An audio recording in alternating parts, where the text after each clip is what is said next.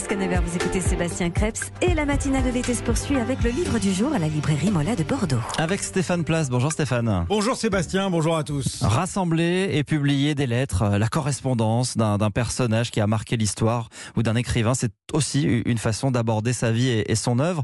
Et en l'occurrence, ce matin, c'est la correspondance d'un écrivain qui a connu le succès dans les années 70 dont vous allez nous parler, celle de Jean-Patrick Manchette.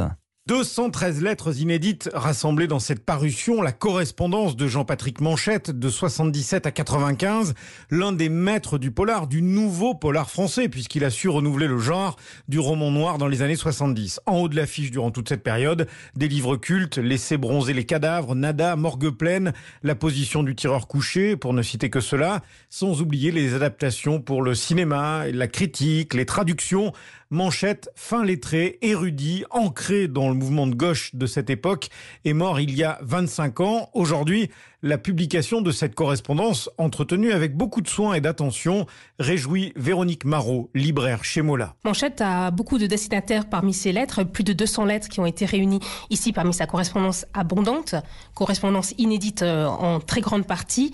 Destinataires prestigieux, on rencontre James Elroy, Robin Cook, Jean Echnoz, Ross Thomas, Pierre Signac, donc des amis, des gens qu'il traduit, qu'il apprécie la plupart du temps. C'est vraiment des, lettres qui font voir à la fois l'homme, le laboratoire intime de l'écrivain, mais aussi l'époque, ces années 70, 77, 95, puisque ça s'arrête brutalement avec sa mort.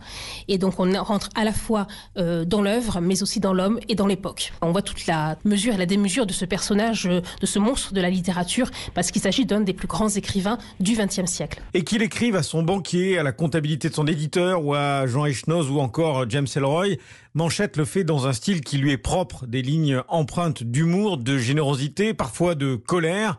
Gilles Magnon, universitaire bordelais, spécialiste du roman noir. La correspondance, elle permet d'éclairer un moment qui est peu connu. C'est le moment justement où, euh, à peu près, Manchette cesse de publier des romans après 1982. Cette correspondance, elle permet justement de voir que Manchette, à cette époque-là, ne cessait pas du tout d'écrire. Il bloquait des moments, des journées, etc. pour faire sa correspondance. C'est-à-dire qu'on le voit quand on regarde les lettres tapées à la machine, il y a un énorme soin porté à cette écriture-là. Le fait aussi de pas considérer qu'une forme d'écriture soit inférieure à une autre forme d'écriture. L'idée, c'est toujours de parler, ce qu'il voulait faire au départ avec les romans, de communiquer à quelqu'un, d'échanger des choses, etc. Voilà. Donc la correspondance devient euh, quelque chose d'absolument capital. Une liberté de ton qui caractérise la correspondance de Jean-Patrick Manchette de 77 à 95. C'est Lettres du mauvais temps.